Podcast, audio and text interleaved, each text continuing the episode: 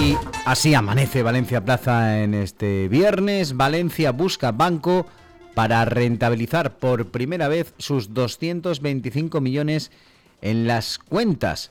El consistorio ha sacado a concurso público diversos servicios bancarios, entre los cuales está la contratación de productos financieros que reporten intereses a las arcas municipales. Hasta el momento el consistorio guardaba su dinero en los bancos sin que los fondos le generaran ninguna rentabilidad. Pero no solo eso, sino que el consistorio además debía pagar comisiones bancarias por sus depósitos, algo que puede cambiar con este concurso público que nos cuenta Pablo Plaza. La licitación iniciada el pasado mes de mayo tiene entre sus requisitos la selección de los bancos que mayor rentabilidad den al ayuntamiento por sus excedentes de tesorería. En este momento son 290 millones los que hay en el banco y según cálculos de la Concejalía de Hacienda que dirige Borja San Juan, la media mensual es de 225. Pero a la espera de que se adjudique dicho contrato, que se puede repartir hasta entre seis entidades bancarias, como publicó Valencia Plaza, el Departamento de San Juan irá haciendo camino y suscribirá un acuerdo con los bancos mes a mes. Ya lo ha hecho para el mes de noviembre con la entidad Cajamar a un tipo de interés del 1%, lo que, si se continúa aplicando este índice durante los próximos meses, reportará unos intereses aproximados de 225.000 euros mensuales a las arcas públicas.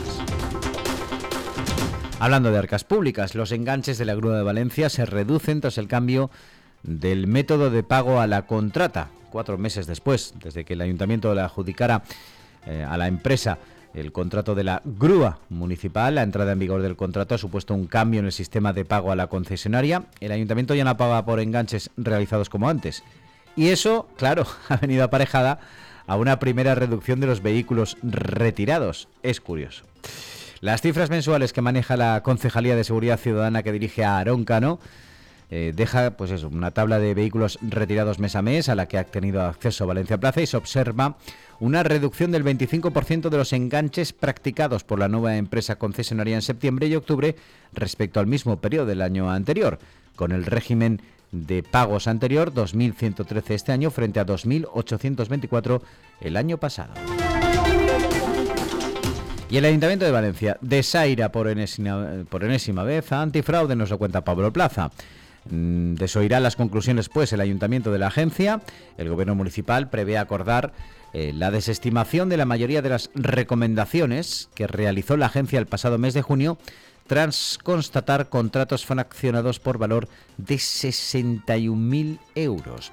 Se trata de cuatro contratos menores entre 2018 y 2021 de la Concejalía de Emergencia Climática que dirige Alejandro Ramón, que a juicio de la agencia tendrían que haber constituido uno solo y haberse licitado.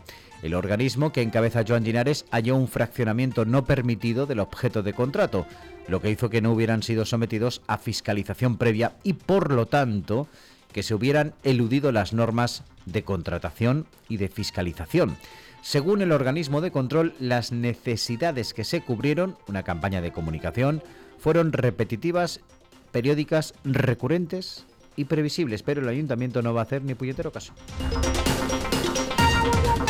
Más cosas. Compromís ultima su lista de Valencia, relevos, cambio de perfiles y un problema interesante de paridad. Tal y como informó Valencia Plaza, desde iniciativa, se decidió por votación que sus representantes fueran por este orden el actual vicealcalde Sergi Campillo, la concejala Luisa Notario y el portavoz del colectivo juvenil del partido, Juan Antonio García. Quedó fuera Gloria Tello, la actual de Lille, Edil, a un solo voto de diferencia del tercer puesto, pero también queda fuera Jordi Peris, uno de los favoritos del alcalde. Así, después de que Mes eligiera a sus representantes, Papi Robles, Ferran Puchades, Pere Fuset, Eva Coscollá y Mari Giner, a los que hay que sumar por petición propia de Ribó, Giuseppe Grezzi, eh, Joan Ribó y la concejala Lucía Beamut, van a tener que hacer un encaje de bolillos, insisto, porque ese no va a ser el orden que se mantenga, ya que por temas de paridad. A lo mejor Gloria Tello, que se ha quedado fuera, podría entrar a formar parte de la lista. Y si Joan Ribó quiere ascender a Jordi Peris, pues también se alterarían las votaciones realizadas en cada partido. Más cosas, los policías locales podrán inspeccionar salones de juego.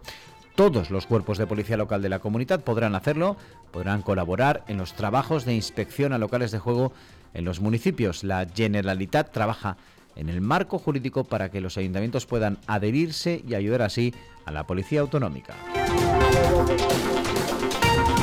Rosana Crespo nos cuenta que las elecciones en el Colegio de Abogados de Valencia, la actual vicedecana aspira a dirigirlo, dos candidaturas encabezadas por Ángela Coquillat y José Soriano se presentan a este proceso.